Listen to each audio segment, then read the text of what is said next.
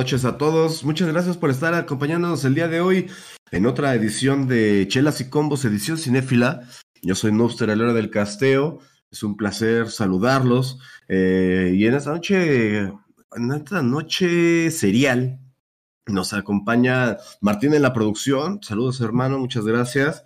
Es el que se encarga de mover todo por acá y mover por todos lados. O sea, es completamente lo que estoy diciendo de moverle. No, no es cierto. Eh, y tenemos, estamos acompañados por mi gran amigo Eric. ¿Cómo estás, Eric? Muy buenas noches. Buenas noches, buenas noches. Espero que se me escuche bien. Estaba ya haciendo una prueba con mi celular. Este, estoy muy agradecido de estar aquí. Ahora sí vamos a hablar de un tema algo pesado, pero muy bueno para el cine. O sea, la verdad, es los asesinos seriales, eh, como en la vida real, son un ejemplo de lo que está mal en la sociedad y que el cine los ha adaptado de una forma muy tremenda, muy fuerte. Así es, y obviamente nos acompaña el sensei del casteo, el buen Chef Hardy. ¿Qué tal, Eric Nubster Martín y amigos que nos acompañan? Un gusto estar en una nueva edición de Trechelas y Combos Cinéfilo. Y sí, lo dice muy bien Eric. creo que son eh, personajes infames que eh, desgraciadamente con productos tan populares pues ganan cierta fama cuando deberían de mantenerse en la infamia, ¿no? Creo que estos productos sirven para no olvidar y para mantener las alarmas encendidas, sobre todo pues en la sociedad estadounidense de donde vienen la mayor cantidad de, asesinos de este tipo. No quiere decir que en otros lados no tenga, aquí en México hemos tenido, Latinoamérica tiene a uno de los más prominentes, en Europa y Asia también los existen, pero pues bueno, no sabemos, creo que algunos de los que gozan de mayor popularidad pues son precisamente los de la eh, cultura estadounidense. Y hoy hablaremos de algunas películas, alguna, eh, algunas sí con un tono más eh, realista, que sí retrata de retratar circunstancias de algún asesino en serie real y otras que indudablemente tienen inspiración de uno o más asesinos en serie para contar historias independientes. Sí, así es. Tenemos muchos ejemplos, desafortunadamente algunos más téticos que otros. Fíjate que a raíz de, que surgió este tema del que hablábamos la semana pasada, y no crean que fue un, que salió al azar, sino que como se vienen las temporadas de Día de Brujas y todo eso, pues decidimos adquirir un poco ese, ese tono. Y pues aunque la ficción nos ha llevado de la mano de asesinos seriales como Michael Myers y este Leatherface, etcétera, la verdad es que hay grandes ejemplos también de la vida real eh, retratados en la pantalla grande y eh, es la razón de, que tengamos este top el día de hoy. Yo me di la tarea de, preguntarle a una psicóloga cuál era la diferencia entre psicópata, sociópata, y me comenta que en realidad no es ninguna, que solo es que a lo largo del tiempo le han llamado de esta manera, que ahora incluso ya le llaman desorden antisocial, y yo de, wey, yo me consideraba antisocial porque no me gusta estar rodeado de mucha gente, no porque me guste matar gente, ¿no? Entonces, creo que eh, le quedaba más sociópata, yo creo, y, me daba, eh, me, compartió un, texto que describía de alguna manera, a grandes rasgos, ¿no? Algunas de sus, eh, digamos, características, y dice que las características de esta patología son la dificultad de experimentar empatía, la incapacidad de sentir tristeza, oscilación del estado de ánimo, vergüenza en lugar de culpa, sistema de valores infantiles, énfasis en la belleza, poder, riqueza y admiración, rasgos pasivo-agresivos, rasgos agresivos como asalto, asesinato, eh, robo a mano armada, relaciones explotativas, imposibilidad de aprender de la experiencia, eh, se experimenta una culpa y remordimiento cuando el individuo se eh, enfrenta al colapso de su propia omnipotencia, como cuando los agarran. Eh, ayer también estaba viendo una entrevista un día antes de que ejecutaran a Ted Bundy y la estaba analizando un psicólogo argentino, todos los rasgos, todos sus movimientos y cómo es que él iba manipulando la entrevista y manipulando al entrevistador, ¿no? Lo que él quería era expiarse de su culpa, eh, culpando a otros males ajenos de, la sociedad. Este, pero el entrevistador era un psicólogo reconocido, no cae muy bien ahí y, bueno, finalmente ah, un día después Ted Bundy al final en sus últimas palabras dice que él no tiene nada que declarar porque él no es culpable de lo que hizo, ¿no? increíble que siendo quien es, o sea, Ted Bundy es un nombre que se reconoce aparte por otro fenómeno que yo también le preguntaba a esta psicóloga, que es que la gente los admira, ¿no? El mismo caso de Bondi, el mismo caso del asaltante nocturno, el mismo caso de ahorita el famado, eh, eh, como dice el chef, el infame Jeffrey Dahmer, que la gente le empezó hasta a mandar dinero a la cárcel, ¿no? Y, como un dato curioso, en, esta serie de Dahmer, cual vamos a hablar en un par de semanas, eh, pasan precisamente eso, que el papá empieza a lucrar con la desgracia que había causado su hijo y Dahmer también estaba recibiendo dinero en la cárcel y hay una ley que prohíbe que este tipo de personas eh, tengan ganancias, lucren. Así es, entonces ese dinero se va directamente a sus víctimas y el papá dice, entonces, ¿para qué? Ya no me importa que hagan película o algo si ya no voy a ganar nada, ¿no? O sea, también vemos ese lado de, la de la sociedad que, que, incluso arremete y este, extorsiona a uno de los padres de las víctimas, o sea, muy feo. Pero bueno, ya hablaremos en su momento de esto. Solo quería hacer una pequeña recapitulación. Y les comentaba al chef y a Eric que es M, la primera película de asesinos seriales. Es para sorpresa de nadie, una película alemana este, de 1931. Eh, se, le llama M, el vampiro de Dusseldorf. Eh, también lo considero como M, el maldito. Y bueno, es una película eh, en blanco y negro que narra las eh, desvivencias de este, de este asesino de niños, ¿no? Es lo, feo, que pues, se lleva entre las patas a, los infantes. Muy, muy famosa la, la, cinta, ¿tú la has visto, Eric? Fíjate que ya ves que hace la semana pasada te decía de Quentin Tarantino, creo que es, el, el, el vampiro de Dusseldorf, la película la que quería hacer en su momento, antes de Érase una vez en Hollywood. Recuerdo haberlo leído en la revista, esa no me acuerdo, era una revista de cine, pero sí, sí, sí conozco el caso, sí, sí lo he escuchado. y que de hecho él se dejó atrapar, ¿no? Que fue con su esposa, había golpeado a una mujer y ya como que se arrepintió al final y él se dejó atrapar, ¿no? Que ahora sí que como casi todos los asesinos seriales, él ya estaba fastidiado de lo que había hecho y se deja capturar por la policía, creo.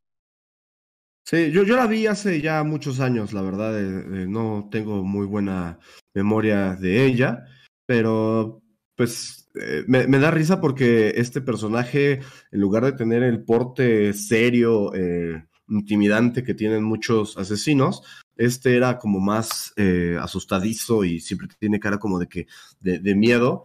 Y digo, no manches, con esa cara, este, cualquiera sabe que estás ocultando algo, güey, no salgas así a la calle. Pero, pero bueno, ¿tú la has visto, chef? No, esa sí, ahí sí te la quedo de ver, Noobster. La verdad es una eh, un antecedente bastante, bastante añejo. Creo que mis primeras referencias de ah, eh, películas sobre asesinos en serie serían tal vez esos slashers setenteros, eh, incluso tal vez del cine italiano, que empiezan a pulular bastante, por ahí bastantes títulos muy interesantes, pero bueno, saber que viene desde el 35 esta tendencia, este tipo de cine suena muy, muy interesante definitivamente y creo que valdría la pena darle una checada. Sí, habría que, encontrarla y revisarla para ver cómo es que retrataban este fenómeno cultural. Y bueno, el día de hoy no vamos a hablar nada más de asesinos reales, aunque los hemos estado mencionando, sino también vamos a hablar de asesinos de la ciencia ficción. Y vamos a empezar con una cinta que retrata, eh, pues, a, mí incluso, ahora sí que crucifíquenme de ser necesario, me gusta más que eh, El silencio de los inocentes y es Red Dragon del año 2002, me parece, claro, sí, y es dirigida por alguien que después, eh, pues él mismo se crucificaría, que es Brett Runner, que después hizo este, eh, X-Men, la última defensa, Last Stand, que fue el acabose para la franquicia de los X-Men, pero esta cinta me gusta mucho, chef. Muy, muy buena. Y Red Dragon, lo que vendría siendo el eh, primero de los episodios donde conoceríamos a el personaje de el doctor Hannibal Lecter. Ya después vendría esta súper, súper, súper precuela que sería Hannibal, el origen del mal, que bueno, es, es otra cosa. Pero eh, Red Dragon pues ya nos enfrenta a esta pareja, ¿no? No solamente el, el, doctor Hannibal Lecter, sino a el que sería su rival por mucho tiempo, el agente del FBI, eh, Will Graham. Eh, y es la primera participación que tienen que se replicaría después en la increíblemente exitosa El silencio de los inocentes, pero esta dupla que tiene como misión o que se plantea eh, el atrapar a un asesino en serie, un asesino que dada la historia, pues es el, titular de la, de la, película El Dragón Rojo, un asesino en serie, si no me equivoco, Francis Dollarhide, eh, que tiene una obsesión con una pintura, con una pintura eh, clásica de William Blake, que es precisamente el gran dragón rojo y la mujer vestida de sol, y pues que él a través de sus asesinatos, eh, esto es muy importante para muchos asesinos en serie, la motivación. Y pues esta es una motivación bastante peculiar, bastante rara, pues él a través de estos asesinatos, él cree que se está convirtiendo en el susodicho dragón rojo de, de, la, de la famosa pintura, ¿no? Hay que mencionar aquí, este, mi buen Eric Nubster, que esta es eh, la segunda versión de esa película. La primera me parece que es por ahí de los años, no recuerdo si 70s o 80s, pero con otro nombre. La original se llama Manhunter, donde de hecho tenemos en el cine a la primera interpretación del doctor Hannibal Lecter, no por Anthony Hopkins, se me olvidó el nombre ahorita del otro actor, pero ya existía esta primera versión de, del dragón rojo con el nombre de Manhunter.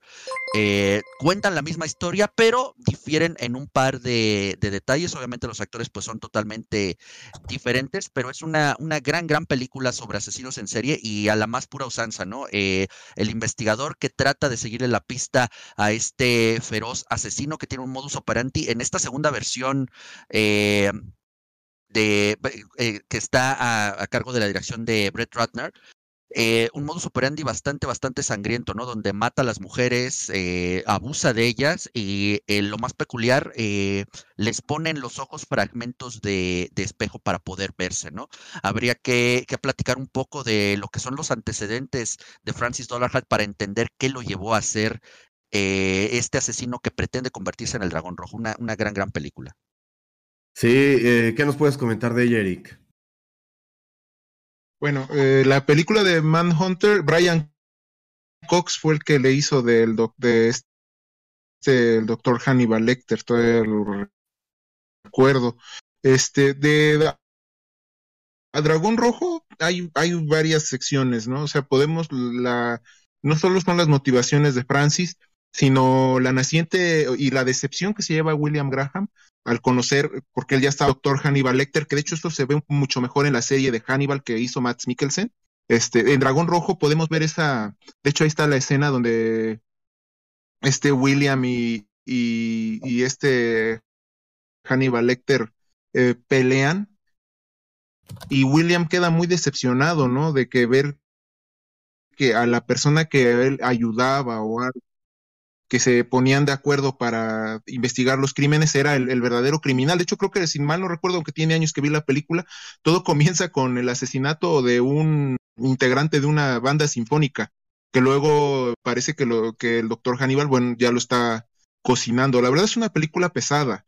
De hecho, en esa también sale un actor que ya murió, que era muy bueno, este Philip Seymour Hoffman, que le hace, creo que de un periodista. Esa, es, fueron, to, todas eran buenas actuaciones de la dirección de Brett Ratner, Brett, pobrecito, ¿no? Él igual ya le pegó lo del Me Too con esta niña que hizo, bueno, que ahora ya no es niña, esta que sale en Juno, que sale en Umbrella Academy, que ahorita se me fue su nombre porque ya, ¿no? Porque la estaba acosando en el set de X-Men. Ya, sí. Es, sí, sí, sí, ya. De esta que ahora es niño, ¿no? Eh, sí, ¿no? La que cambió de género, esta, ¿cómo se llama? Hasta olvidé su nombre. Sí, no me acuerdo, pero se me bueno, fue su nombre. Sí, la cinta, fíjate que me gusta mucho. Yo tuve la, la, oportunidad de conseguir esta edición. Y les digo que, como buen friki, me echaba yo el comentario del director. Eh, recordemos que hay una escena donde se nos presenta el dragón rojo que empieza a tener un amorío con una invidente. Y eh, cuando la lleva y finalmente tienen eh, este encuentro apasionado, él se despierta y la escena original, la, bueno, la escena que queda en el cine, es él recorriendo su casa y llega a una caja fuerte gigante donde tenía los restos de su madre y empezamos a ver rastros de su infancia, de cómo es que eh, pues él era eh, pues acosado por, por su madre. Y contaba el director que en esa escena había planeado poner la voz en off de, de, de él, pero que finalmente le gustó más el recurso de que no se oyera, ¿no? Que nosotros estuviéramos como que la expectativa también de qué está pasando y que solo por las acciones descritas por, eh, por el actor, pues descubriéramos esta, este oscuro pasado, ¿no? Eh, hablando con la psicóloga, fíjate que me comentaba eso, ¿no? Que mucho, mucho se debe de, esta disociación que tienen de, de, esta pérdida de humanidad en la infancia, cuando tienen o un exceso o, una carencia total de atención por parte de los padres, esto los puede llevar a, convertir, ¿no? Yo le preguntaba luego, pero esa es la receta, o sea, hago eso y ¡pum! tengo un asesino serial. No, dice, pues en realidad son un montón de factores que pueden llevar a que una persona se convierta o no, ¿no? Finalmente, todos estamos eh, con libre albedrío y sabemos qué decisiones tomar. En el caso de este es que me da mucho risa su nombre de Francis, como en Deadpool, ¿no? Te llamas Francis. O, no sé, yo oigo ese nombre y el primero que me viene a la mente es el de Malcolm y no me lo puedo imaginar como asesino en serie. imagínatelo, en la escena ya Francis Dollar High del Dragón Rojo y que empiece con esa clásica del meme cuando se está disculpando con sus papás. Papá, sé que violé tu confianza. Este, algo así, ¿no? Sí, sí, sí, sí. Bueno, entonces de, Francis quería convertirse en el Dragón Rojo y, y bueno, la alusión que hace Dragón Rojo es que finalmente es, en su fantasía él iba a convertirse en el anticristo. Eso eh, está, no está tan bien descrito durante el film, pero como la, la pintura que nos describe el chef, que es la de Gran Dragón Rojo, toda esa serie de pinturas de William Blake estaban, eh, eran una metáfora del apocalipsis. De hecho, recrean escenas del apocalipsis. Una de ellas es este, el dragón rojo de siete cabezas, diez cuernos y no sé cuántas coronas y la cola de estrellas.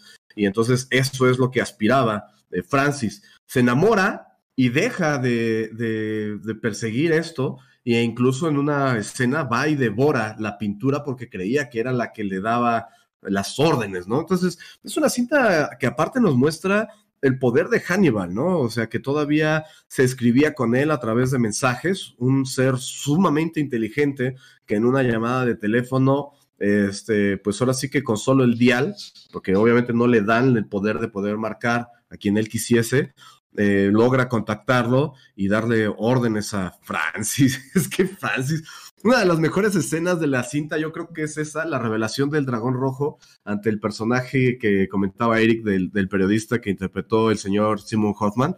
Eh, me encanta, ¿no? Donde le dice, donde le va mostrando su transformación y le dice, ¿Do you see?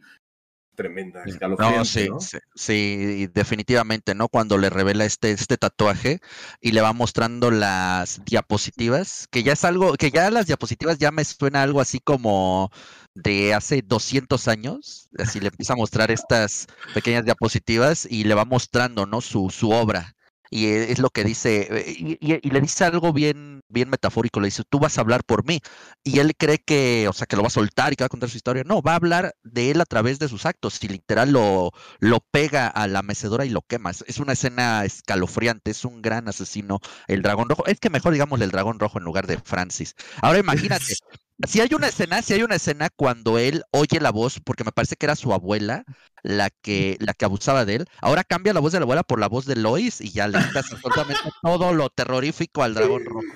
Hay que hacerlo. Eh, Adobe Premiere se va a rifar.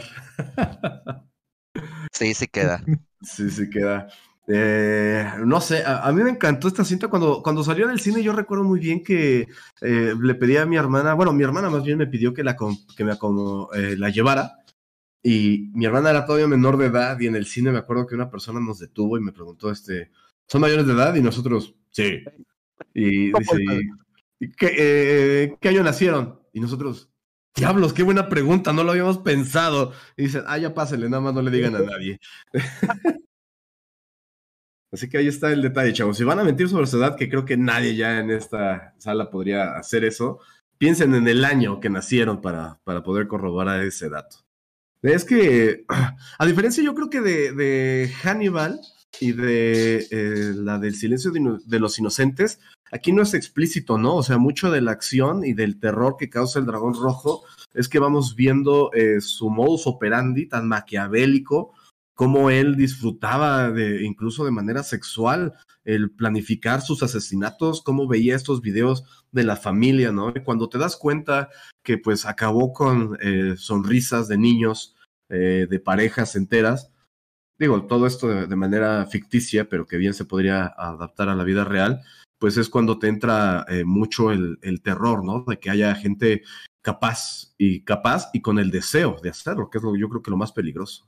Sí, totalmente. Creo que sí es una buena, una distinción fuerte, como dices, a diferencia de las otras dos, ¿no? Que Hannibal, a pesar de que creo que sí era bien la trilogía, siempre la he considerado como tal vez la más este, flaquita de las tres. No quiere decir que sea la, sea mala, pero no sé, como que su ritmo es muy distinto a lo que fue Dragón Rojo y sobre todo Silencio de los Inocentes, que también tiene otro gran, gran asesino, Buffalo Bill, pero bueno, no decidimos irnos por Dragón Rojo porque precisamente creo que el, se ve mejor en la película, como decías, el modus operandi en varias etapas, ¿no? De el dragón rojo, de cómo estalquea a sus víctimas. Primero, ¿cuál es el medio que tiene para conocerlas, para adentrarse en su, en su privacidad, invadir su privacidad sin que ellos eh, se den cuenta, ¿no? Con esto va planificando porque es un modus operandi muy interesante. Al trabajar en este centro de edición de video, pues él edita estas películas caseras y él, y él va viendo desde adentro de la casa, ¿no?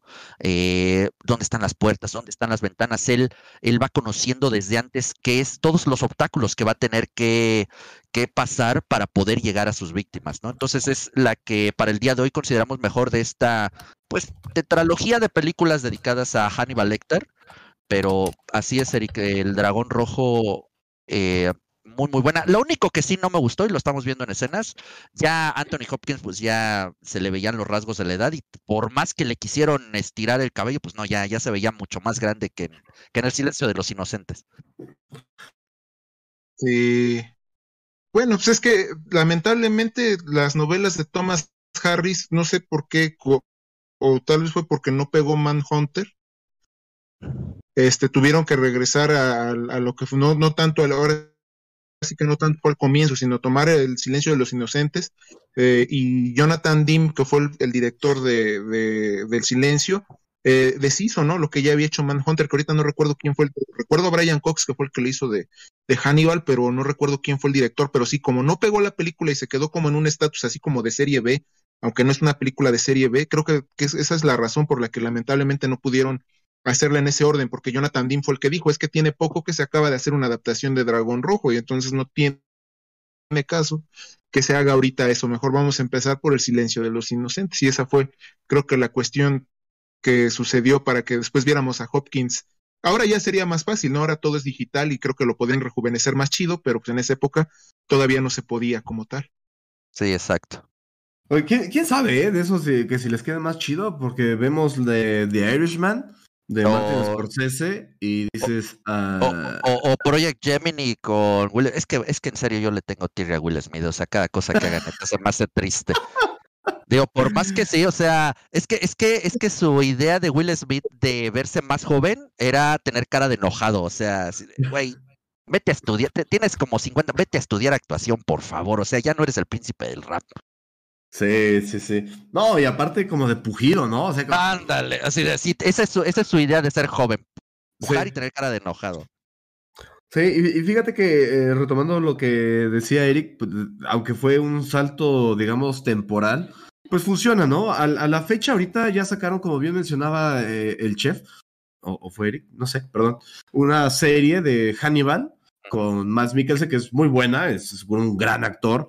Y hace poco eh, les mencionaba que salió una serie en Amazon Plus que se llama eh, Clarice, que para sorpresa de nadie es, la vida después de, de, Silencio de los Inocentes de Clarice, este, y, y retrata Clarice Starling y retrata el trauma posterior de ella, ¿no? O sea, porque pensamos que, ay, pues ya lo, lo salvó y todo, pero no, se le quedaron secuelas, también por sus vivencias pasadas, ahondan un poco más en esta historia de su papá y de, de, cómo es que tuvo una infancia también, digamos, trágica, pero también me gusta que abordan el tema del trauma posterior de la chica que secuestra y que termina salvando la misma Starling, ¿no? Entonces, eh, si pueden checarla. Todas estas cintas, a raíz de que salió Clarice, todas estas cintas, el universo de Hannibal, digámoslo así, está en Amazon Prime. Entonces, si pueden checarlo o si gustan checarlo, pues ahí está, ya les dejé el dato. Amazon no nos paga absolutamente nada, así que pues aprovechen el comercial. Vamos a pasar con la siguiente cinta que, ah, canijo, es una gran cinta, es una cinta que eh, yo vi hace poco por recomendación del chef y la verdad es de que sí me, me perturbó, como diría cierto creador de contenido de, del cuadrito rojo, y es The Pukensky Tapes, chef. Las cintas de Poughkeepsie. Esta, creo que el factor de, de perturbación que tiene, creo que lo compartimos sobre todo porque eh, para el día de hoy pues estamos hablando de cintas de, ah, eh, dedicadas a asesinos en serie y esta es una cinta sobre un asesino en serie en el formato de falso documental o found footage, como le quieran decir. Bueno, son dos distintos, pero creo que tiene un poquito de los dos. Eh, y, está muy bien construida la película, eh, a pesar de no contar tal vez con actores de tanto renombre como un Anthony Hopkins, como un Edward Norton, eh, las cintas de Poughkeepsie, que aquí tiene un nombre otra vez, o sea, vuelvo a lo mismo, pobrecita, le volvió a tocar la, la, este, la lotería del nombre terrible en español latino. Aquí me parece que se llama Recuerdos Siniestros, que no tiene nada que ver con las cintas de Poughkeepsie. El título hace alusión a, lo que sería el elemento principal de la película. Cientos de películas en DVD, eh, en VHS, en formato VHS, que son encontrados por la policía del estado de Poughkeepsie, eh, que, que, existe eh, en realidad en el estado de Nueva York, en Estados Unidos, y que formaron parte de la colección de un asesino en serie terrible que azotó esa, esa población. Debemos eh, primero eh, especificar que el asesino que se describe en estas películas es ficticio. No existió el asesino de las cintas de Poughkeepsie, pero obviamente al ser un falso documental, pues te lo quieren vender como si efectivamente así hubiera sido. Eh, la película, digamos que se divide, no digamos en dos partes distintivas, sino que pasamos de un elemento a otro. Eh, pasamos de lo que es el documental del FBI, donde tratan de analizar eh, a este asesino, donde nos platican un poco de cómo es él a través de maestros en criminalística, a través de investigadores que estuvieron relacionados con el caso, y el otro son las usadichas cintas, donde vemos cómo era el trato con varias de sus víctimas, pero sobre todo la, la, película se trata de que en varias de estas cintas son dedicadas a una sola chica. Y tal vez comparte un poco lo que habíamos visto con el dragón rojo en la película del mismo nombre, porque vemos cómo la ha estado acechando por mucho, mucho tiempo. Y vemos desde cómo logra secuestrarla hasta las torturas a las que la sometía a una de las partes más tétricas de toda la película, que es su por así decirlo, su lavado mental o su condicionamiento, una especie de síndrome de Estocolmo donde la chica se vuelve totalmente dependiente de él, llegando incluso a ser victimaria de algunas de las otras víctimas del asesino de Poughkeepsie, porque para ella él ya era, ella ya era una propiedad de él. En la mente de esta chica, de esta víctima, él era su amo, y este es uno de los elementos más tétricos de la película, el nivel de control que llegó a tener con esta chica al final. El final es uno de los más desgarradores que yo he visto en cinta alguna. Y bueno, no he combinado con este, este elemento de, de found footage, nosotros vemos estas cintas grabadas de mano del mismísimo asesino de Poughkeepsie. Eh, y bueno, es, es una gran adición a las cintas. Tenemos que continuar esta vía de asesinos pero que toma elementos de varios asesinos de, de la vida real. Una gran, gran película, Eric. No sé qué opinas. No, es una, es una película que ah, de lo perturbadora, gracias a que ya se estrenó por el 2007, no, no tuvo tantos problemas. Se estrena un poco antes, en los 90, cuando todavía se usaban las cintas de VHS y no sabe qué hubiera pasado, ¿no? Hay escenas que sí son, este, o sea, tiene, tiene de todo, ¿no? O sea, tiene escenas que desde la donde entran las niñas exploradoras a venderle galletas al, este, la escena que tú dices donde vemos a ya esta Chelsea ya, sin una mano, o sea, no tiene una mano, se está rascando la cabeza y le está diciendo al entrevistador es que no sé qué quieres que te diga, él es mi gran, él es mi gran amor, ¿no? Y tú te quedas así, ok, te hizo sufrir todo lo que te hizo, este, lo que le hizo a tu novio y todo eso, y todavía dices, no, pues, él es mi gran amor, él es mi amo, ¿no? Y, la película todavía tiene una escena post, una escena post créditos, todavía la recuerdo, donde se ve una mujer así plano y le está diciendo, si parpadeas, te mueres, ¿no? Y nada más ves a la chava que intenta no parpadear y, creo que la película, como tú dices, este falso documental, quien haya sido la idea, no, no sé quién haya sido, pero tiene una manera muy tétrica y al mismo tiempo el ver esas fallas de video hace que te sientas muy adentrado en la cinta, ¿no? O sea, en verdad, pareciera que estás viendo un documental real porque los efectos que le da, las entrevistas que se hace a la gente, ver las reacciones de los, de los alumnos al, ver este, el, maltrato que le hace al, a la chava que le pone, no sé si es, no, tiene rato que la vi, pero recuerdo que hay una escena de que a un cadáver, al cadáver de una chica le meten el cráneo del novio o el cráneo de un hombre.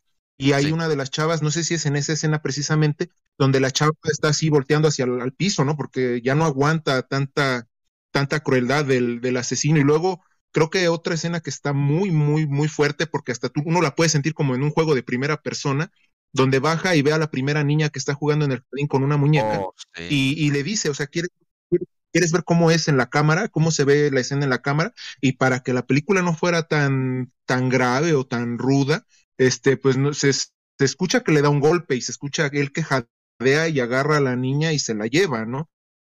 Pero o sea, está sobreentendido qué es lo que le hizo a la niña y esa forma de hacerlo como, como si fuéramos nosotros los que vamos cargando la cámara. Es, es, la verdad una película muy interesante y que, como digo, se estrenó, si mal no recuerdo, en el 2007. Mucha gente no la tiene muy presente, pero si pueden verla y que no sean personas tal vez, yo no se lo recomendaría que la vieran personas que sean muy susceptibles, eh, personas ya grandes o personas que sean muy religiosas, yo no recomendaría que la vieran. Sí, es una película muy, muy fuerte. Mira, tiene, esta tiene, sí fue estrenada en 2007, pero permaneció en el congelador hasta el 2014 por, por ahí problemillas de distribución y todo, y ya, eh, pues ya está ahora en, en, Blu-ray y cosas así.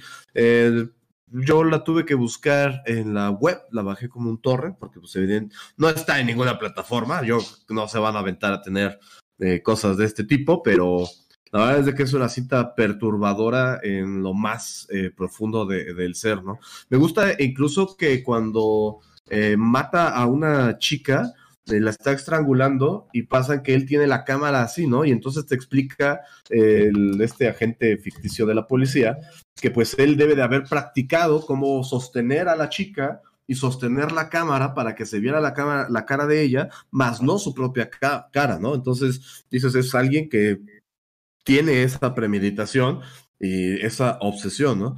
Me gusta mucho el detalle de, como bien mencionabas, de las niñas, de las exploradoras, a las que dices, no manches, o sea, ¿dónde se acaban de meter, no? Las ves que entran a su casa y dices, ¿por qué? O sea, ¿quién nadie le enseñó a las niñas que no se metan ahí? Pero muestran su inteligencia porque dice, este podría ser el acabose porque las niñas exploradoras le dicen, sí, les dijimos a nuestros papás a dónde íbamos, y las niñas exploradoras van recorriendo de casa en casa, entonces iba a ser fácil decir, pues yo fui la última que las vi, y el de al lado, él también va a decir, sí, yo también vine conmigo y ya no fueron nada, y el de al lado va a decir, no, yo no, yo no las vi, o sea, ya no me tocaron a la puerta, y iba a ser muy fácil identificar dónde habían perdido eh, la, la vida las niñas, y es por eso que él, bueno, yo deduzco, esta es completamente una deducción mía, llámeme enfermo si es que lo, lo, lo merezco, pero digo, o sea, él se da cuenta que dejar su modus operandi tan meticuloso sería su acabose.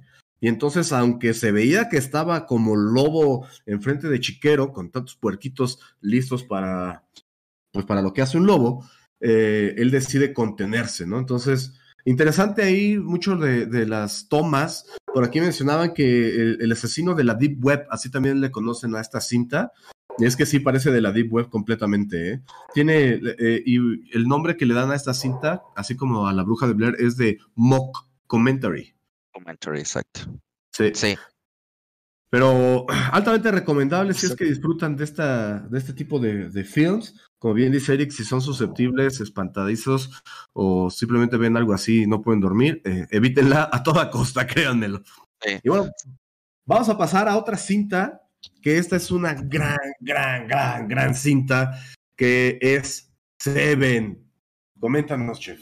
Wow, bueno, Seven, uno de los eh, pesos pesados en cuanto a películas de serial killers, ¿no? Una, eh, una tercia de grandes actores que creo que cada uno hace su papel a la perfección. El joven, todavía joven es entonces Brad Pitt, el ya veterano Morgan Freeman, y en el ese entonces todavía no buscado por la justicia Kevin Spacey, ¿no? Con uno de sus grandes, grandes papeles. Eh, Comienza eh, de forma bastante directa con una de las primeras víctimas, ¿no? La, la, vemos en pantalla, lo que a la postre conoceríamos como la víctima de la, la gula, nosotros no lo sabemos en ese momento, pero eh, comienza también un poco como clásica película de detectives, ¿no? El, detective que está a punto de jubilarse, que es este Morgan Freeman, que le asignan al novato, al que acaba de llegar del otro recinto, que en este caso es Brad Pitt, y que hacen esta especie de pareja dispareja al inicio, ¿no? El, la irreverencia, la poca experiencia de Brad Pitt, que choca directamente con la solemnidad, con los años y años de experiencia de Morgan Freeman en este último caso, ¿no? Vamos descubriendo víctima a víctima eh, de la mano del el agudo ojo del detective interpretado por Morgan Freeman. se me olvidaron los nombres de los personajes, pero los actores pues los tengo muy presentes. Eh, e iremos conociendo a estas siete víctimas, ¿no? Eh, que en, de inicio nosotros sabemos pues son personas inocentes, pero que a ojos de este asesino que pues tiene el peculiar nombre de John Doe, eh, aquí en español lo tradujeron como fulano de tal, que suena muy raro, pero así está en la versión en español, fulano de tal. Eh, John Doe, que eh, víctima a víctima, él va purgando cada uno de los siete pecados capitales, ¿no? Él a ojos, a, su vista, estas siete víctimas, seis víctimas, porque la séptima pues es un, una, un verdadero plot twist muy, muy interesante para la época. Las seis víctimas que termina por asesinar, bueno, no todas las mata él, por ejemplo, la víctima del, del orgullo, no, del orgullo, eh, la de la lujuria no la mata directamente él, la del orgullo es, es prácticamente un suicidio obligado ante la chica esta que es muy que es muy hermosa y él la mutila y, y le da las dos, las dos opciones, ¿no? Suicídate y termina con tu vida de una vez o eh, llama a la policía pero vivirás de forma el resto de tu vida, ¿no? Entonces es, él, él, lo ve como que él está haciendo un trabajo de purga, él lo dice en una plática cuando él se entrega a las autoridades de que eh, pues esa gente no, no merecía la vida que tienen, que esa gente pues era la encarnación de la enfermedad, de la decadencia, y pues él estaba haciendo casi casi un servicio a la comunidad al, al eliminárnoslo. Hay muchos elementos en esta película destacables más allá tal vez de los asesinatos como tal, la corrupción de la policía porque pues eh, en algún momento esta es una, una de las grandes escenas que a mí me gusta mucho de la película cuando nos enseñan al asesino sin enseñarnos que es el asesino, ¿no? Cuando van a una de estas escenas del crimen y llega el reportero como paparazzi a querer ya tomar fotos e inmediatamente la policía lo corre, ¿no? Ya están acostumbrados y resulta que era el asesino, ¿no? Lo tenían, lo tenían en sus narices, pero pues este ímpetu de el enojo del momento de verse superados por una mente superior, pues no los hace pensar con claridad, ¿no? Es una, una gran, gran película y una de las mayores referentes en cuanto a asesinos en serie y creo que cumple con prácticamente todos los elementos. Tenemos la investigación, tenemos las víctimas, tenemos lo que no queda muy claro, que eso ya vendría después tal vez en las ediciones posteriores con comentarios de eh, del director respecto a, escenas borradas, eh, un poquito las motivaciones de, del asesino, ¿no? Se supone que sí había algunas secuencias planeadas donde se vería que él estaba sujeto a una educación eh, religiosa muy, muy fuerte y que esto lo lleva como a querer purgar a la gente, ¿no? Es una combinación del odio que le tiene a esa etapa infantil donde se le impuso todo esto, pero pues a final de cuentas termina muy arraigado ese conocimiento en sí mismo.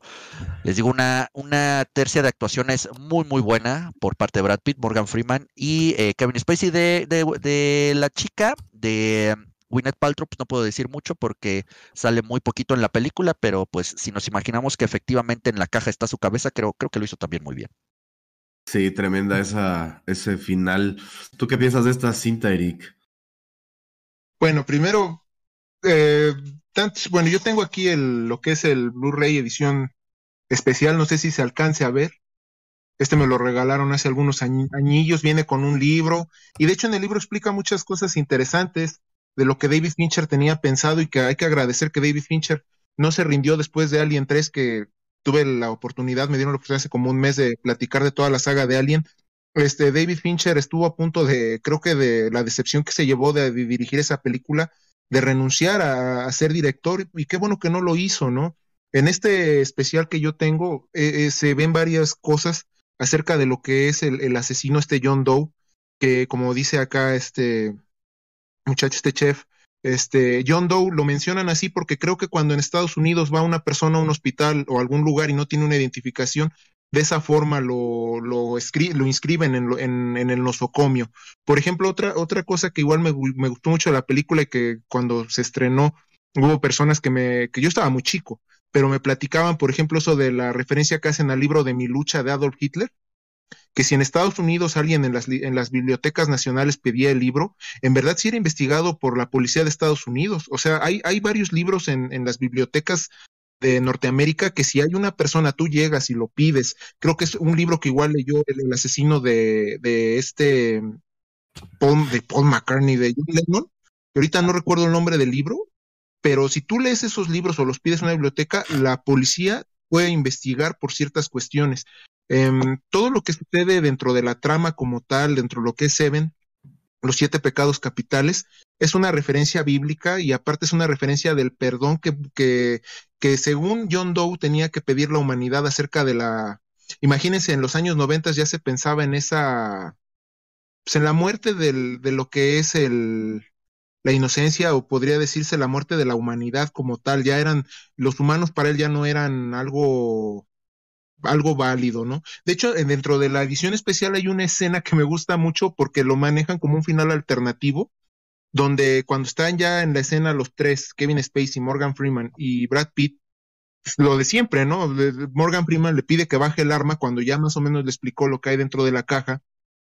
Y lo que hace David Fincher en la escena es retrasar la decisión de Brad Pitt y parece que Brad Pitt va a bajar el arma. O sea, parece que lo que le está diciendo Morgan Freeman le llega tanto a la cabeza, le, le llega tanto a, la conciencia lo que le empieza a decir, que pareciera en un momento que va a bajar la, que va a bajar el arma. Lamentablemente no, no sucede así, y así lo maneja como un final alternativo, nada más por una cuestión de movimiento de tiempo y lo que es eh, la actuación de Brad Pitt, el cambio de, de, su, de la circunstancia, el cambio de su comportamiento. También hay que referenciar lo que dice de Ernest Hemingway en la escena, no sé si ustedes recuerden que Morgan Freeman hace un comentario acerca de un de Ernest Hemingway decía, "El mundo es un lugar bueno para vivir y vale la pena luchar por él." Y al final él decía, "Yo solo estoy de acuerdo con la segunda parte." O sea, Morgan Freeman durante toda la película, de todo lo que vio, de todo lo que vivió, se da cuenta que el mundo no es un lugar muy hermoso que digamos, sí vale la pena luchar por el mundo y a la fecha actual se puede manejar el mismo lema, pero la verdad sí es, un, sí es una cuestión complicada. Sí, nada, nada más yo, yo recuerdo, Eric, que el final alternativo era precisamente que eh, Somerset, que es el personaje de, de Morgan Freeman, le dispara, le ah. dispara a John Doe para que precisamente ah, se arruine su plan, sí. Así se, se arruine su plan y finalmente Mills, que pues iba a tener una vida todavía por delante, eh, siguiera con ella, a pesar de que había perdido ya a Tracy y a su bebé, este, y, se sacrifica él, ¿no? Por, por, por ese bien mayor que, que, parece interesante la decisión del director de, en lugar de darnos este final como esperanzador, nos regala el otro completamente, donde Brad Pitt se rinde a la ira, que es lo que finalmente quería provocar John Doe en él, y pues termina por completar su plan y Somerset simplemente es un testigo más del, de, de, la obra, por así decirlo, del de personaje de, Kevin Spacey, ¿no? Muy, aterrador, eh, me encantó el personaje de Kevin Spacey, cómo se entrega a la policía, cómo se ve frío, calculador, eh, en todo momento él sabía exactamente qué es lo que iba a pasar y qué hacer para que pasara, ¿no? Incluso estando en el carro, le dice, o sea, ¿no te has dado cuenta que si estamos aquí es porque yo quise que estemos aquí?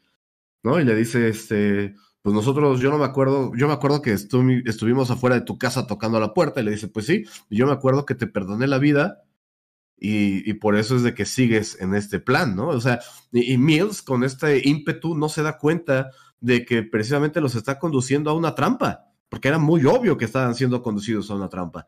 pero pues en este afán de, encontrar la justicia, la presión mediática y todo, pues eh, no, no se da cuenta de esto, ¿no? Esta cinta la semana pasada cumplió años de ser estrenada y bueno, como bien decías, la escena de la caja, tremenda, ¿no? Con este cuadro, porque es un cuadro nada más donde se ve el rostro de Winner Patro, de Tracy, y es cuando lo ve en sus ojos, es lo que Mills ve y decide apretar el gatillo. Gran cinta de David Fincher.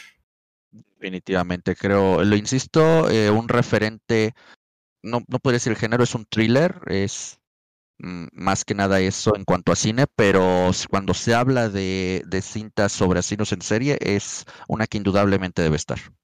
Sí, fíjate que eh, bien lo decías, esta cinta es una cinta de detectives. Los protagonistas son los detectives, Mills y Somerset. En las otras habíamos visto como que el punto de vista del asesino y ahorita estamos viendo eh, pues el drama que se genera atraparlo. Entonces vamos a pasar a la siguiente cinta donde pues es completamente la visión del asesino, donde nos metemos adentro de su cabeza retorcida, porque no hay otra manera para, mejor para describirla, y, vemos su cosmovisión, ¿no? En, todo el amplio eh, sentido de la palabra, y es eh, The, House That Jack Built, que es una película del controversial, porque siempre es controversial, aunque no quiera, Lars von Trier.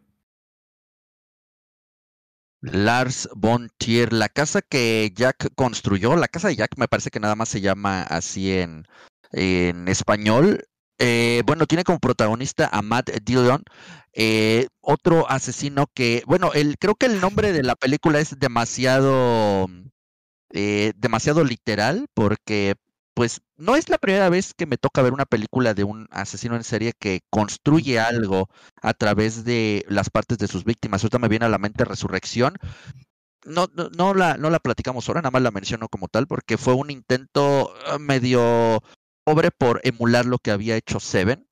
Eh, el argumento no está mal, pero la ejecución de la película definitivamente está muy por debajo en cuanto a calidad cuando la comparamos con otra. Entonces aquí literal, ¿no? Es un asesino en serie bastante metódico, también de sangre bastante fría, que pues va construyendo literal una casa con, con sus víctimas, pero lo que platicábamos ahorita antes de, de, comenzar el podcast, pues con un final bastante sui generis, ¿no? Que cambia creo que totalmente la tónica de la película, porque pasábamos de una película donde veíamos a un asesino acechar, eh, poner en distintas situaciones, por ejemplo, el asesinato de la madre y sus hijos en, en el eh, parque de casa es, es espeluznante pero el final, bueno, para no adelantarnos, este, el final que cambia totalmente la, la, tónica de la película, la convierte creo que ya está en otra cosa ajena a lo que habíamos tenido en las primeras dos o tres partes, si la dividíamos en cuatro, de que se eh, eh, enfocaba totalmente en el asesino y sus víctimas, ¿no? Ya la última parte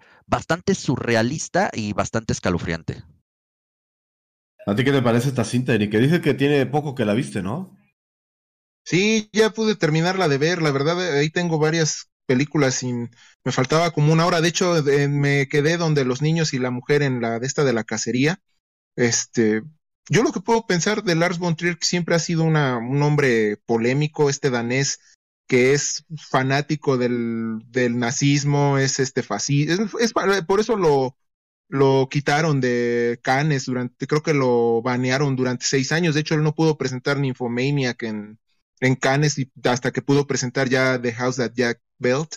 Es, todo es una referencia al infierno de Dante. Y fue lo que me gustó, qué bueno que la pude terminar de ver, porque esa referencia al infierno de Dante, ver al personaje de este Bruno Gans, hacerle de, Virgilio, se podría decir, una, especie de Virgilio, y se llama Birch, y cómo va guiando a, este Jack, que aquí sería Dante, acerca de lo, durante los que serían los círculos del infierno, y cómo le dice, ¿no? Cuando vuelve a ver de estas, a los, estos campesinos con la guadaña, y cómo Jack se pone a llorar porque le dice que él no puede alcanzar el, los campos elíseos. Que de hecho, si él, si lo tomara bien como referencia este Lars von Trier, pues los campos elíseos tienden, tienden a ser más peligrosos que los círculos del infierno, los que son las llamadas las terrazas, ¿no? Son más peligrosas que los mismos círculos. Durante toda la película, fíjate, Matt Dillon presenta lo que es este, ya no tanto son las motivaciones, sino su creciente trauma, o no sé cómo decirlo, desde que él era niño, que lo vemos cortarle las patitas a un pato, ahora sí que vemos las patas a un pato, y, y lo vemos construyendo esta personalidad demasiado este, alejada y que simplemente quiere como presentarse, no sé si es una alegoría al, al, al cambio a una metamorfosis, es lo que yo entiendo al final, por eso él no acepta que Virgilio lo lleve a los últimos dos círculos del infierno, quiere pasar el puente que está destruido y lo quiere rodear cuando sabe que si cae va, va a su perdición, que es más que nada, yo siento ahí ya, si, si nos vamos a la referencia como tal, ya siendo capturado ahí en el, en el refrigerador, ya construyendo la casa. Este, eh, yo pienso que ahí ya fue asesinado, por eso es que ya vemos, como dice aquí el chef, ese mensaje surrealista y sobre todo me encantó la autorreferencia que se hizo Lars von Trier de todas sus películas pasadas, cuando habla acerca del arte, ¿no? Habla acerca del arte con este Verge y le dice, es que todo lo que nosotros vemos en el arte audiovisual es lo que nosotros quisiéramos hacer, pero no nos atrevemos. Y por ahí se ven escenas de Nymphomaniac, de Dogville, de Europa, se ven varias escenas ahí y yo me quedé, ah, mira, este haciendo esa autorreferencia que él, o sea, él, en sus películas presenta lo que tal vez nosotros quisiéramos hacer o, o tenemos esa inquietud este, de, de, realizarlo, pero nuestra decencia no, no, no lo permite. Y punto aparte para la actuación de Matt Dillon, o sea, es una actuación que te deja, a mí ahorita me dejó pensando, ahorita que pude terminar la película en la tarde, eh, nunca lo había visto de esa manera a este, a este cuate y, me dejó pensativo y, y, la película es buena, para mí es buenísima. Lars von Trier siempre ha sido catalogado como esos directores que nadie quisiera hablar o que sus películas son inentendibles, pero la verdad es que sí siempre presenta temas interesantes y que son válidos y que, so, y que sobre todo, este, qué bueno que se lo permiten y que él, bueno, él tiene que filmar en Europa más que nada, pero que haya alguien así como él y, y que haga esas autorreferencias es algo de aplaudirse y sobre todo la referencia al infierno de Dante. Ah, eso, y también la referencia a, a, las cuatro estaciones de Vivaldi en, en, la escena de los niños fue algo que sí se me hizo algo tétrico. Espero que luego no piense la gente que por escuchar música clásica este, ya eres asesino serial porque ocupa creo que la estación de otoño y sí se ve, se ve la verdad muy, muy horrible. No, es que es un director eh, muy letrado, yo creo, o sea, sí es, es, muy inteligente, sabe qué es lo que quiere contar. Eh, también hace referencia cuando Jack está al lado de la van y está poniendo unos carteles. Es una referencia a una de las portadas de, de Bob Dylan, ¿no? Entonces, pues hace, como bien dices, ¿no? Es lo que aspiracionista de, alguna manera eh, o imaginativo por parte de Jack, la vida que él quisiera tener, a pesar de que es por todas luces un psicópata. O sea, lo que hacía desde niño, volvemos a lo que les comentaba, ¿no? Desde niño puedes ir viendo y conduciendo a, esta juventud. Desafortunadamente muchas veces no, lo, no se ve, ¿no? O sea, este niño con esas carencias, pues no, no hay alguien que lo guíe, que le diga, oye, espérate, espérate, o sea, el pato tiene vida, tranquilo, güey, tiene sentimientos, o sea, y esta falta de empatía es lo que hace que, que se vuelvan tan peligrosos. Aunque fíjate que estaba viendo en, en, estos días que me puse a investigar, que hay autores que dicen que sí tienen empatía, pero que no les importa. Hey. Porque es más importante el sentimiento que ellos tienen de gloria, de realización, etcétera, que, que la misma empatía. Yo dije, bueno, pero si tienes empatía, pues debes de sentir el sufrimiento, ¿no? O sea, la, el terror, yo qué sé, y se me hace aún más tétrico que lo, lo tengas y lo ignores. No, Eso se me hace muy, muy, muy tétrico y está muy bien explicado en, este, en, esta, en esta cinta, The House that Jack Built, que es un retrato, pues ahora sí que de la psique enferma que tienen muchos de estos personajes, ¿no? A pesar de que es una eh, ficción, evidentemente hay una mente retorcida. Y yo preguntaba que qué es más enfermo, el, el, asesino en sí, per se, o la gente que lo admira, o la gente que escribe sobre ellos, o que la gente que los imagina. O sea, algo también debe estar mal para pensar a veces todo esto. No sé ustedes qué piensen. Sí, definitivamente creo que, uh, bueno, habría, habría que analizarlo, ¿no? Eh, ver qué tanto influye este tipo de personajes en, en la gente que, que, los sigue, ¿no? O en la gente que los crea, cuáles son los, los antecedentes.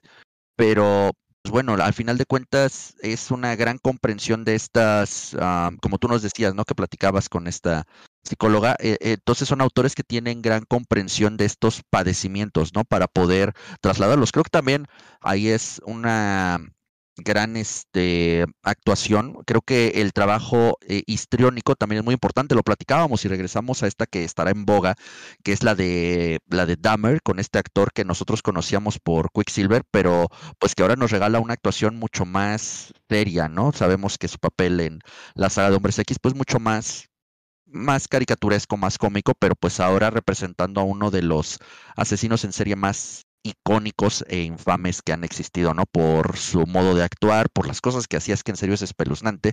Entonces, sí, totalmente de acuerdo, ¿no? Habría que ver eh, a qué grado se puede llegar uno a correlacionar con estas figuras siniestras.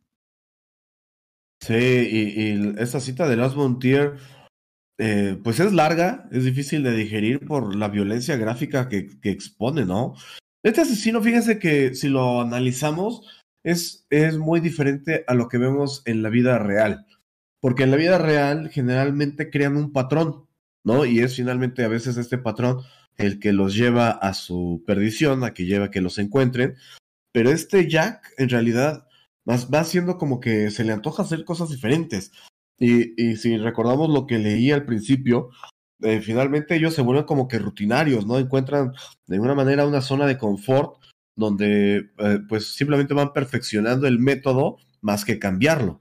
Y aquí él vemos cómo es que secuestra a un grupo de, de atletas para después ver cuántas cabezas podía atravesar un rifle francotirador o, bueno, hace un montón de tonterías, exponiéndose incluso, ¿no? Porque finalmente muchos de estos asesinos lo que quieren es no ser capturados. Incluso hay algunos que después mencionaremos que se salieron con la suya y jamás fueron encontrados. Sus crímenes quedaron a la posteridad, pero ellos no fueron eh, capturados. Y, él se exponía cada vez cambiando eh, su metodología. Es, es argumentable. Eh, en, un, en un grupo en la mañana estaba yo hablando precisamente y salía, está muy en boga la serie de Dahmer, me decían que era un chico listo. Y yo le dije, no, no es un chico listo. De hecho, es un chico con mucha suerte. Como platicábamos antes de entrar al aire, que fue beneficiado por eh, el sistema racista de los Estados Unidos y que cometió un error que han cometido tres asesinos seriales en Estados Unidos. Ed Gein, eh, John Wayne Gacy y, este Jeffrey Dahmer eh, cometieron el error de conservar los cuerpos cerca de ellos. Y el olor es que lo que finalmente los delata y pone a la gente en alerta. O sea, digo, no estoy tratando de darle un tip a nadie. De verdad que creo que es lo último que creo que, pero este, teniendo ese antecedente, pues habría que ver la metodología. Este, da, este Jack precisamente lo que hace es eh, pues usar un refrigerador industrial donde es muy poco probable la descomposición, incluso él los iba almacenando cuidadosamente y pues este eh, se quitaba de este problema de, del olor, ¿no? Entonces, definitivamente a mí me aterra lo que pasó por la mente de Lars von Trier al escribir esto. Pero eh, bueno, es que eh, Lars siempre ha sido así, ¿no? Lars siempre ha demostrado, y por eso lo, lo banearon de Cannes, es que es un hombre que, eh, tú lo has dicho, es muy letrado, sabe de música, de hecho, así como puedes escuchar las estaciones de Vivaldi, puedes escuchar esta, la de Hit the Road Jack, ahí de, bueno, que yo la conocía, que era de este Ray Charles, este, hay una cuestión muy importante dentro de la mente de Jack, que ahorita que dijiste qué es lo que se requiere, él tenía un trastorno obsesivo compulsivo. Lo que él le dice, ¿no? Que conforme va matando a la gente, tu TOC se va disminuyendo. De hecho, hay una escena que me gustó mucho, que creo que Lars von Trier se la roba de una película de Ted Bundy, donde Jack va pasando a su apartamento y, lo, y, la escena está acelerada un poco, y, pues, y se ve los vecinos cómo está cargando los cadáveres, y hay una persona, una mujer en el segundo piso que está viendo cómo los va cargando, ¿no? Son, son de esas cosas que también yo pienso que en Estados Unidos hicieron que los, que los asesinos en serie popularan durante los 70s y 80s. Eh, las, las personas no, no, o tenían miedo de meterse en problemas, o, tenían o no pensaban que algo tan malo estuviera sucediendo y por eso dejaron que todos ellos hicieran las fechorías que hicieron, ¿no? Tal vez a, a, la época moderna, y de todas maneras en la época moderna todavía existen los asesinos seriales, pero es, es, es doloroso, ¿no? Ver, ver, ver la indiferencia. Sobre todo también eso que dices de la empatía, De hecho, también hay una escena en la, en la, en la que Jack eh, pega varias, varias imágenes, de, no sé si son de revistas y fotografías, donde él empieza, eh, quiere imitar, ¿no? Los gestos de las personas. Un gesto de decepción, una sonrisa, porque él sabe que no tiene esa, esa capacidad natural de sonreír, de agradecer. Esto que habla, por ejemplo, de amar, ¿no? Cuando en el incidente 4 mata a esta, a la que la pone como simple, a la niña le pone, se llamaba Jacqueline, pero él le pone el nombre de simple porque para él es una mujer tonta, una mujer que no tiene, una rubia sin cerebro, que no tiene nada y que le termina cortando los senos, ¿no? Y de hecho el policía, este, que lo iba a capturar porque la chava sale y le dice, ¿sabe qué? Mi amigo se está comportando raro y me dice que, que asesinó a 60 personas. Y el policía le dice, estás tomada, ¿verdad? Estás tomada y tu amigo igual está tomado.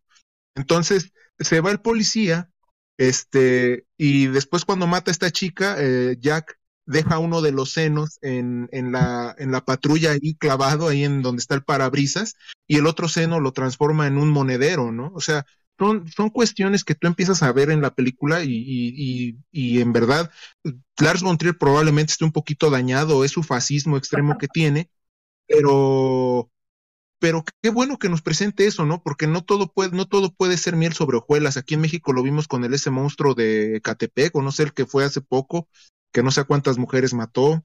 Y, y es, es, y es la realidad y tenemos que aceptarla, que, que, siempre habrá gente así, gente que tiene esas, esas tendencias.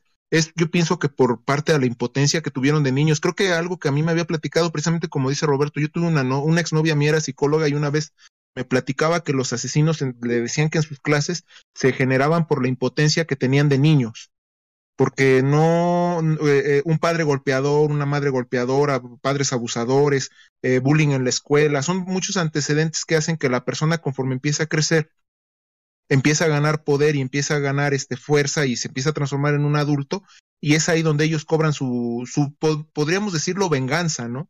Empiezan matando animales pequeños, seanse perros, gatos, y ya después empiezan a subir la escalera hasta que ya empiezan a lastimar a gente, ¿no? Son, son cuestiones complicadas y si hubiera, si hubiéramos, pudiéramos platicar con más psicólogos o psiquiatras, tal vez ellos nos, nos dirían qué es lo que sucede ahí, porque no solo está el toque, el trastorno obsesivo compulsivo o otros trastornos como el borderline. Hay muchas cuestiones emocionales, psicológicas y depresión social que crean al asesino como tal. Sí, son muchos factores. Fíjate que eh, yo, o sea, le, comentaba que a mí siempre me han llamado la atención estas cintas, ¿no? Pues, y, no por morbo, porque muchas dicen que, que el ver estas cintas es por morbo y por un elemento, digamos, narcisista similar al del mismo asesino, solo que nos proyectamos en él y proyectamos nuestros deseos asesinos en, en pues, valga la redundancia, en el asesino. Yo le decía que a, mí lo que me llama mucho la atención de estas personas es el proceso de convertirse, ¿no? En qué momento eh, dicen, pues lo voy a hacer, a pesar de que sepas que hay una consecuencia social, que pues, probablemente eh, vayas a la cárcel o algo, eh, simplemente ellos dicen, bueno, lo, voy a hacer, y voy a vivir pues con miedo de que me atrapen, con miedo a las represalias, y aceptan el, digamos, no quiero que se malentienda, pero aceptan el reto. Esta transformación que hay en su psique, que finalmente a veces ni siquiera ellos lo ven así, o sea, simplemente pasa, ¿no? O sea, les, les sucede. No sé, eh, en México bien mencionabas a este, al monstruo de Catepec, también tenemos a la Mataviejitas, que la verdad creo que deberían de escoger mejor sus nombres en México, porque está muy, muy ese, y, y otro de los otra más bien, de otras de las más grandes asesinas seriales en México, las Pochiantis, ¿no? Pochianquis. Poquianchis. Poquianchis, sí, que tenían un, una red de, de, prostitución y que a las que iban saliendo embarazadas, pues se encargaban de, de asesinarlas, eh, pues cual reces, o sea, y, fueron asesinas no de decenas, sino de centenas de mujeres. ¿no? Increíble, es lo que yo les decía, que pues ahora que está eh, no quiero llamarlo en boga, pero pues lo voy a hacer, el feminismo, pues tenemos a estas mujeres y a la, a la misma mata viejitas que son mujeres matando mujeres. Recordemos también que muchas de las víctimas de los asesinos seriales desafortunadamente son mujeres y son prostitutas, ¿no? Que son que las que digamos que se arriesgan en el manto de la noche donde es más fácil ocultar sus huellas, porque es, sinceramente es lo, más fácil, ¿no? Mucha gente está dormida, no está fácil que te vean, y pues un carro en la noche pues, no pasa nada, ¿no? O sea, si alguien va gritando adentro del carro y pegando, pues pasa al lado de un centro habitacional, nadie los puede ver, ¿no? Entonces ellas se arriesgan de esta manera y muchos de los asesinos seriales reales, este, pues lo, lo hacen así. Incluso el mismo Ted Bundy se llevó algunas, ¿no? Ya después como que vio que era un poco fácil y decidió hacerlo con otro tipo de, de mujeres, pero finalmente las féminas son desgraciadamente víctimas en su mayoría de, este, de estos depredadores. Y bueno, vamos a pasar a la última cinta de la noche, que eh, es una, también es una gran cinta, es que de verdad que escogimos el día de hoy. Vamos a tener una segunda parte de esto, y escogimos muy buenas cintas, y es American Psycho. Por favor, coméntenme de American Psycho. Bueno, American Psycho, eh, que últimamente se ha hecho muy, muy, muy popular por la cantidad de memes que se le han sacado, pero sigue siendo una gran película y una gran crítica a este sector, em, pues no, no sé qué tan reducido o qué tan amplio sea de eh, de esa gente ególatra, sumamente narcisista, de no solamente creo que de la cultura norteamericana, creo que aquí en México también podrían existir varios, varios ejemplos, pero bueno, en esta película eh, de psicópata americano, eh, personificada de forma espectacular por Christian Bale en el papel de Patrick Bateman, que se estrena por allá, me parece, del año 2000. O sea, es una película ya con 22 años de, de historia. Y pues que bueno, no habla de este, de este tipo que bueno, vive esta vida llena, llena de lujos, una, una vida ideal, ¿no? Para lo que serían muchos, muchos de nosotros con un buen trabajo, con una buena percepción económica, pero pues que parte de su, de su vida también y de sus aficiones, pues es esto, ¿no? De los, los, los ataques, los asesinatos al, al de, cierto modo al azar. Él empieza a fabricar todo esto con unas, eh, con prostitutas, con escorts que él lleva a su apartamento y primero pasa de, de la agresión porque en la primera ocasión no las mata, pero se da a entender que pues tiene prácticas muy eh, violentas con ellas, ¿no? O sea, se ven las chicas con golpes, con moretones, con lesiones de las que no quieren hablar, pero pues que desgraciadamente eh, el dinero y la necesidad las hacen pues hacer todo lo que este tipo las, las obliga a hacer, ¿no? Ya después iría incrementando su locura a tal grado de, de matar a un compañero de trabajo eh, con el cual llega un punto con el que como que se obsesiona. Pasa de, de no soportarlo, a, obsesionarse con él al grado de, de, envidiarlo. Hay una escena impresionante que es una de las que más me gustan y se usa mucho para memes, eso sí debo decir, mm. la escena de las tarjetas de presentación. Esa escena de las tarjetas de presentación me encanta porque es una escena de lo increíblemente eh, banal, es una crítica de, la, de las cosas increíblemente banales a la que este tipo de personas le dan importancia, ¿no? Todos sacan su, su tarjeta y todas las pinches tarjetas son iguales. Tarjeta blanca con letras negras. No, no, no, no, no, pero el, el tono de blanco es blanco cascarón. No, no, no, el mío es blanco hueso. No, no, no, no, no, el mío es blanco mate, hijos las letras, eh, tiene que, tiene que ser una fuente con un nombre mamalón, si no, no vale. No, la mía es Verdana.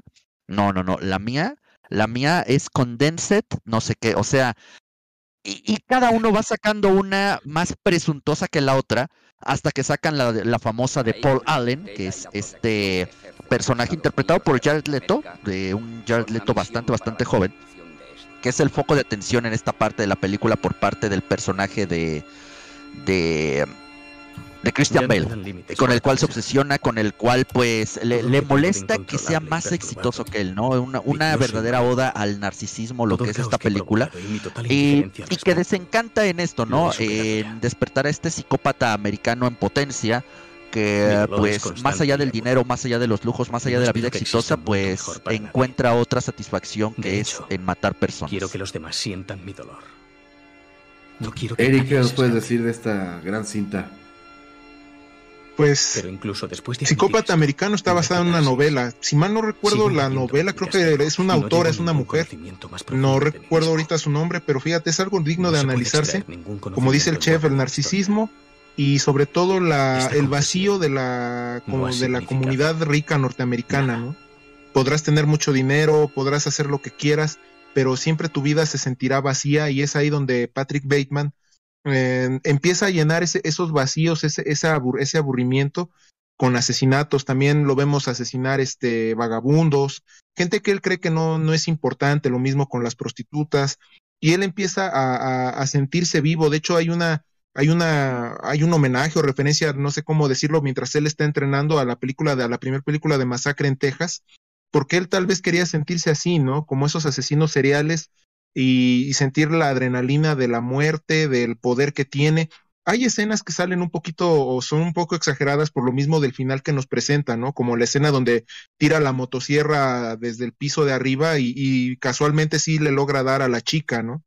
Son escenas que tal vez en el colectivo se quedan y, y se, se escuchan exageradas y ya cuando las observas sí se ven exageradas, pero es gracias a su final, este, que muchos lo consideran un final de, pues, como un sueño, un- una, una locura que ya entró en Patrick eh, de tal forma que él no cometió ningún asesinato, que me dicen que en la secuela, que yo no la he visto, que sale Mila Kunis, ahí explican qué fue lo que pasó bien con Bateman, pero como no la he visto, no sé, pero yo me quedé con que para Patrick todo fue real, pero para todos sus demás conocidos simplemente fue una alucinación, fue, fue algo que él, él eh, te- les digo, la presión del dinero, la presión social, la presión de ser el, hombre más importante dentro de la compañía, el ver a Paul Allen como un enemigo, el ser acosado por un homosexual, porque si mal no recuerdan por ahí había un acoso de un homosexual para con Patrick, el tener una novia que en este está interpretada por Reese Witherspoon, este, una novia muy, pues de esas típicas americanas rubias,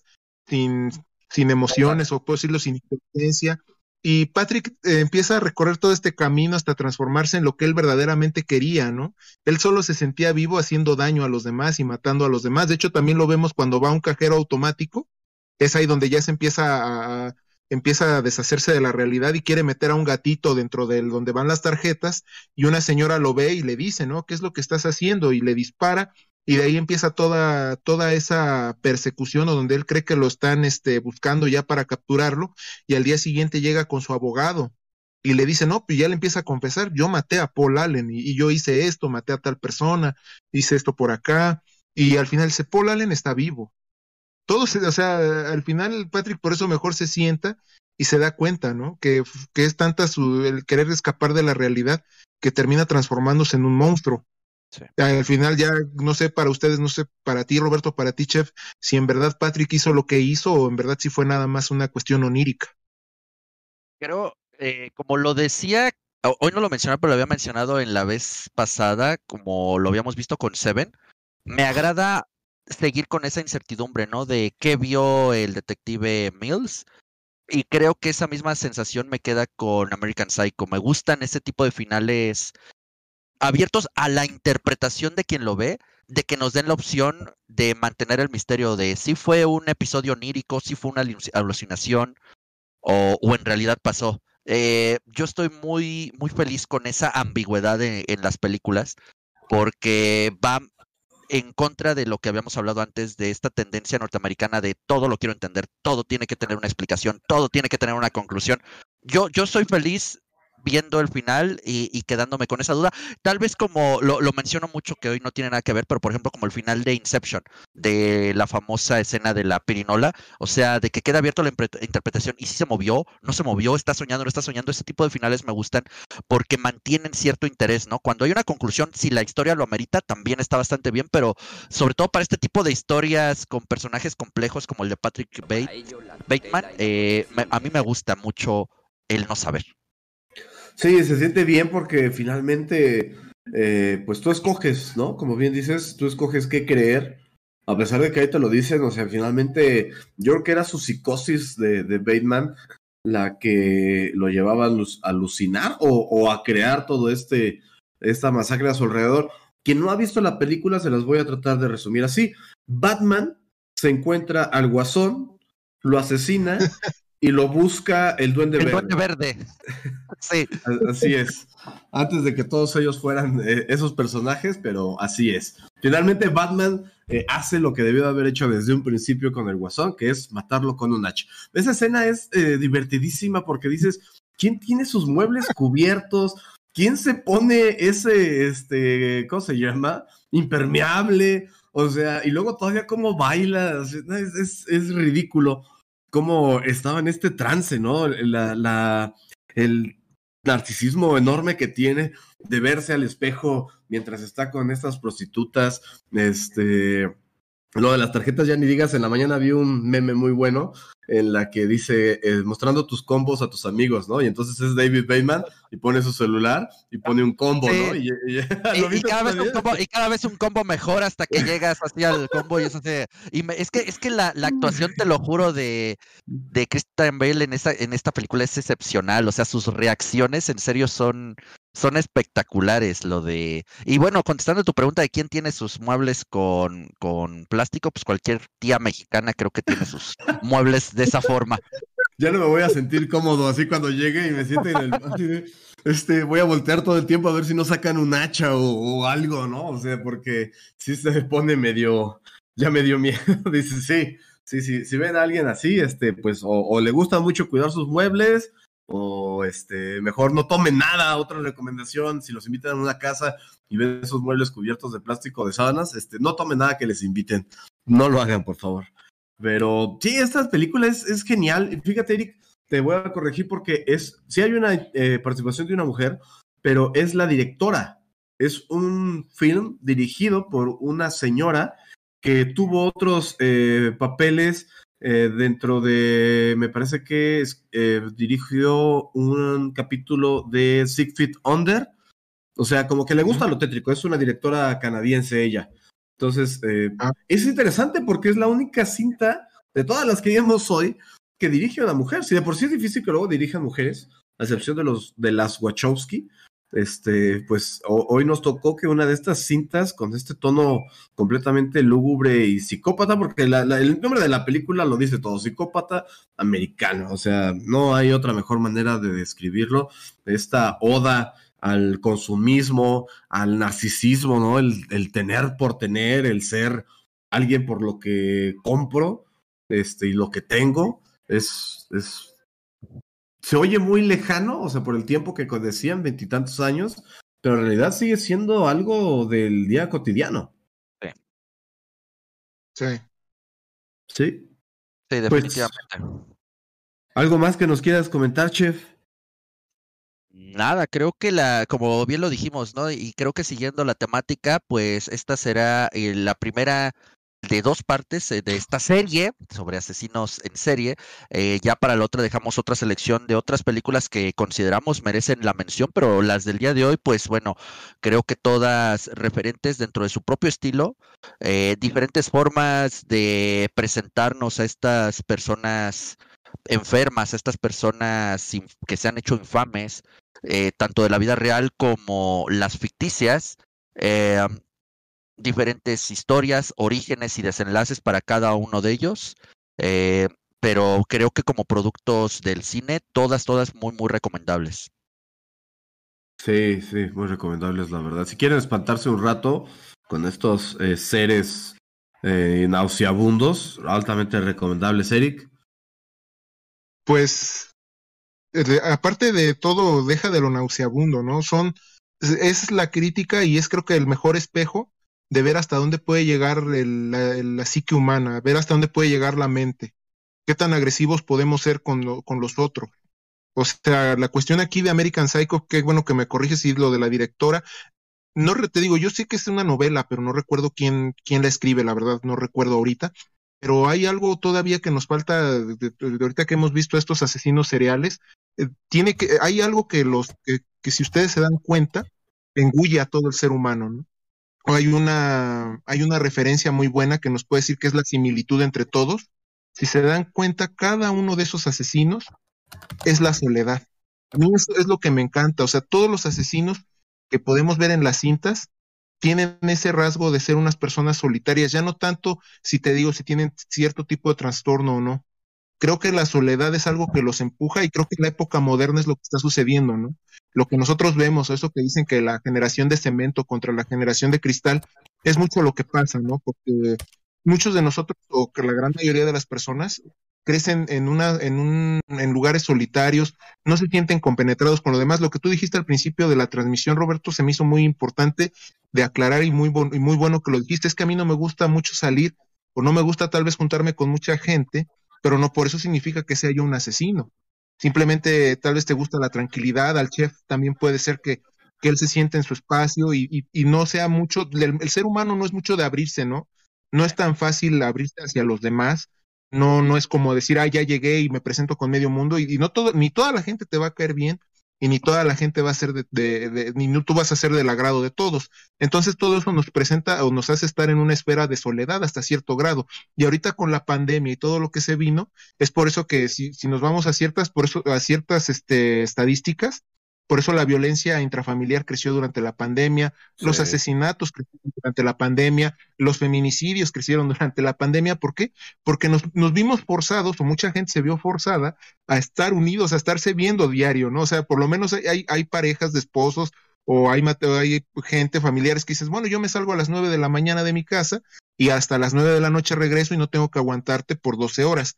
Entonces, esto es algo que si podemos ponerlo como una conclusión epílogo de esta primera parte, es que los, la soledad nos hace, nos da, un, nos, nos, nos pone en una situación o nos etiqueta para que podamos ser una persona buena o una persona mala, porque yo siento que hasta cierto grado la soledad es buena, pero para estos asesinos o para estas personas y para los de la vida real, más que nada porque lo hemos visto, eh, les causó un, trauma tan severo que hizo que no le tuvieran amor o, no le tuvieran importancia a la vida ajena, ¿no? Y te digo, con todo lo que nos sucedió en estos dos años de estar alejados, creo que podemos voltear a vernos y, y podemos conocernos como verdaderamente somos.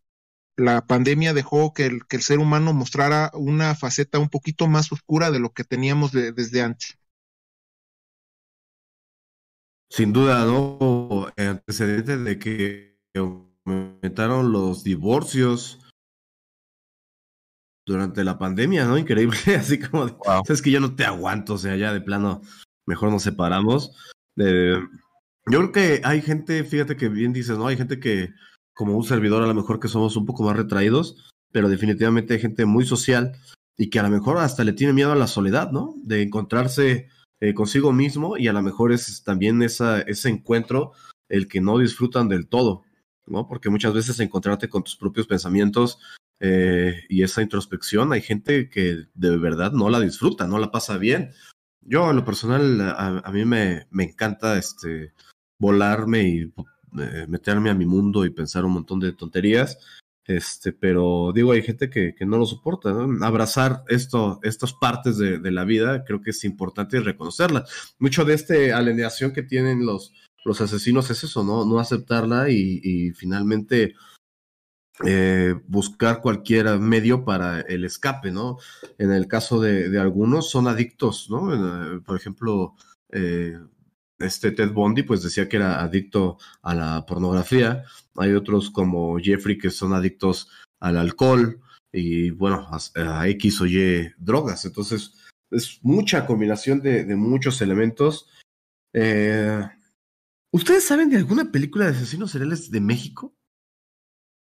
Sí, sí, yo sí. sé de una, eh, se llama Atroz, yo conozco a Atroz. Uh, no sé si cuente Belzebut, que es más como paranormal, pero uh -huh. creo que me iría por Atroz. Creo que Atroz eh, sería mi elección. Está más o menos, de repente te la venden. Si tú la buscas, te pueden salir por ahí artículos o, o noticias de la película mexicana más este, sangrienta de la historia. Y sí, está medio perturbadora, medio sangrienta, me, yo agradezco más el intento que el producto final, que se hayan querido salir del cine mexicano al que estamos acostumbrados de Marta Higuereda y de Omar Chaparro. Eh, tendrían que verla para ver qué opinan de ella. Es, creo que está, creo que está bien. ¿Tú, Eric? Fíjate que en la mañana cuando le estaba platicando a mi papá, porque vio que estaba, ahora sí que estaba viendo yo la película de la casa que ya construyó, Y empezamos a hablar de eso y me dice, ¿sabes? Hay una película de los setentas que es de un asesino serial en México. Y me dijo el nombre y todo, pero ¿qué crees? Que ahorita, ahorita estar dormido, ir a preguntarle, está cañón. Pero en el próximo episodio les digo, porque sí me dijo, y está muy buena, hijo. Yo la fui a ver al cine cuando tenía, pues dice, como 28 años. Es de un asesino serial, me dijo algo de Oscar Rodríguez, hasta me dijo el nombre, dice, eso fue una historia real, dice, fue una historia, si no mal recuerdo, en Tamaulipas, dice, pero necesito checar, pero necesito checar con él, porque en la mañana que estaba viendo, porque como todos los días he estado viendo películas diferentes, se sienta luego conmigo, a ver, si ahora qué estás viendo, le digo, no, pues hoy estoy viendo la, la casa que ya construyó, y me dice, y ayer estaba viendo, por ejemplo, la primera del exorcista, no, perdón, no la primera, la que hicieron ya después, la de exorcista, el comienzo, la estaba Ah. viendo ayer y la semana pasada estaba viendo la del bebé de Rosemary. Entonces mi papá se sienta ahí donde estoy, en donde está el DVD, y me dice, ahora le estás viendo ahora películas muy este, agresivas. Y fue cuando le digo, es que hoy voy voy a estar en el, en el podcast hablando de asesinos seriales. Y me dijo, oye, hay una película muy buena. Dice, nada más que ahorita no, me- hasta me dijo el título y todo. Eh, Yo la fui a ver al cine de joven. Dice, y, lástima que ustedes no la han visto. Me imagino, y yo volteo y digo, no, pues no, la verdad no, no la he visto. Y dice, deberías. Pero déjame que mañana le pregunto y para el próximo episodio les traigo el título y todo porque ahorita sí se me olvidó. Sí, no te preocupes, está padre para ponérselas ahí en las redes sociales y que nos la podamos checar. Porque pues sí, como bien dice el chef, pues este salen de lo normal, ¿no? Esta de Belzebut salió primero para Amazon Prime, ahorita ya la encuentran, incluso estuvo como que en el top de, de Netflix. Está, ah, no sé cómo decirlo, el señor Cosio como siempre nos regala una gran actuación. Tiene buenos efectos especiales en algunas partes y otros están pésimamente editados. Este, como que creo que el final es lo más eh, aguado de la cinta, pero me gusta que utiliza tu imaginación. O sea, en, estas cintas de asesinos seriales eh, podemos ver como que dos ramas, ¿no? O sea, o te vas por lo gore o te vas por lo imaginativo. Y a veces el solo hecho de pensar cómo es que suceden las cosas, el ya forzar tu mente a pensar cosas horribles, ya es suficiente, ¿no? Eso es a mí lo que me, me gusta. Y en Belzebut pasa eso. Eh, sin espolearles mucho de la cinta, al principio una enfermera es de alguna manera poseída y asesina a toda una sala de, de recién nacidos. Y ahí se encontraba el hijo de, de este policía que interpreta el señor Cosio, y de ahí ya se disparata la, se dispara, perdón, la trama de la cinta. Entonces, pero no se ve, ¿sí me entienden? O sea, lo que padre es de que se ve la intención, más no se ve ya el, el hecho per se, y entonces les digo, forza a tu imaginación, y eso, pues a veces te, te causa el, el, es como leer, ¿no? O sea, finalmente tú estás creando el mundo adentro y que te creen ese mundo horrible dentro de tu cabeza, es lo que llega a ser espeluznante. Entonces, la, la próxima semana tenemos buenas cintas. Eh, vamos a hablar de este otra gran cinta del director David Fincher, que es Zodiac, que yo creo que es de las mejores por el trabajo representativo de reconstruir todo este mundo de, del zodiaco y lo que pasaba. Ahí también se las puedo resumir. Es Iron Man y Misterio. Este, y Hulk tratando de agarrar a, un asesino. Ahí son tres personajes de Marvel nada más. Así que pues estén pendientes, nos vemos en otra edición. El chef, recuerden seguirlo en sus redes sociales, está como eh, Chef Hardy, no, K, E- K, ¿cómo estás en Twitter, Chef? Perdón. Estamos como KG-Chef-Hardy, está un poquito largo, pero hoy. Es que, es que no sé por qué por ahí sale otro KG Chef que no tiene nada que ver conmigo, entonces por eso los espacios, pero pues bueno, ahí luego, luego me encuentran porque nada más pongo cosas de juegos. Así es. Eh, Eric también tiene su Twitter. Eh, síganle, coméntenle ahí. Es Eric Hernández A. ¿Qué? ¿Siete? Siete. Sí. Eric Hernández así, que tiene, ti- es un título de abuelito, me encuentran fácil. Me encuentra más fácil. El mío es eh, Danuster92. También estamos ahí en el Face. El chef ha estado transmitiendo ahorita en Twitch, pero en Facebook lo encuentran igual como Dynasty. Está ahí transmitiendo juegos de peleas y juegos de terror. El día de hoy tocó Fantasmofobia, bastante disfrutable, aunque luego los fantasmas no se dejen. Sí, son re huevones a veces. Sí, son re huevones, no se quieren aparecer. Pero bueno, acompáñenos en el siguiente capítulo. Espero les haya gustado, espero se encuentren bien, tengan dulces sueños. Eh, yo soy Nuster, el del Casteo. Nos vemos. Hasta la próxima. Ni- Bye.